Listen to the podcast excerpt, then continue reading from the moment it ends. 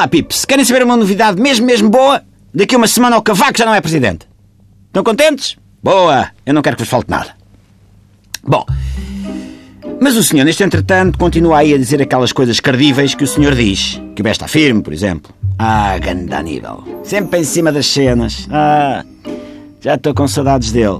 Bom, adiante.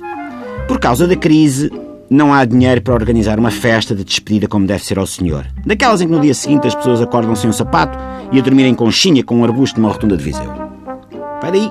O que é que o Primeiro-Ministro Costa se lembrou? convidou o bom do cavaco para presidir ao Conselho de Ministros Especial de hoje sobre o mar. Não é sobre o mar, sobre o mar, é sobre o mar. É acerca do mar, ok? Parece que o local de tão emocionante acontecimento, o Forte São Julião da Barra, primeiro teve de ser desinfetado. Aqui o Paulo Portas viveu lá quando era Ministro da Defesa. Todo o cuidado é pouco, não vá o Governo apanhar uma deriva de direita.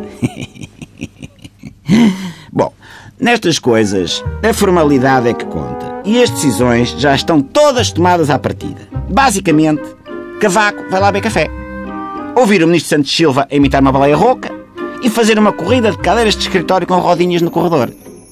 Tive acesso ao que está decidido fazer em termos de mar, que é o seguinte.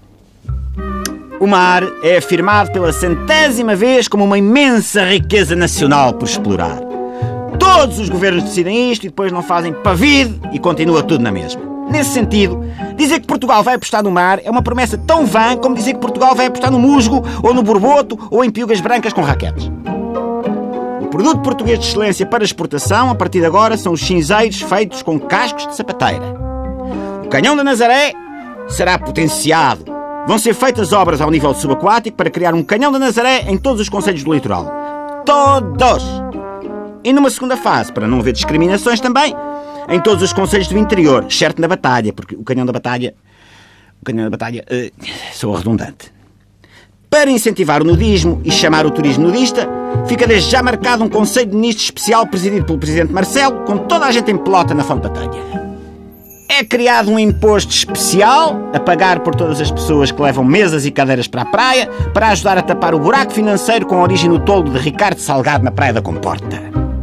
O segredo da caldeirada do restaurante do Barbas, na Caparica, é vendido aos chineses. Para ser politicamente correto e evitar a xenofobia, a expressão o mar bate na rocha e quem se lixa é o mexilhão dará lugar à frase o mar envolve a rocha e quem poderá eventualmente ser prejudicado deste normal fenómeno de erosão são os moluscos bivalves marítimos portugueses. O mar só poderá enrolar na areia de praias concessionadas. Se enrolar nas outras, leva coima. O presidente Cavaco Assim que sair de Belém, recolhe a sua casa na Praia da Coelha, no Algarve, devidamente equipado com binóculos da Marinha para vigiar a entrada e saída de gaivotas a pedais no Mediterrâneo. Pois é, Pips. Lá dizia o poeta, Omar Salgado, quanto do teu sal são cerimónias para a fotografia do governo de Portugal. Até amanhã.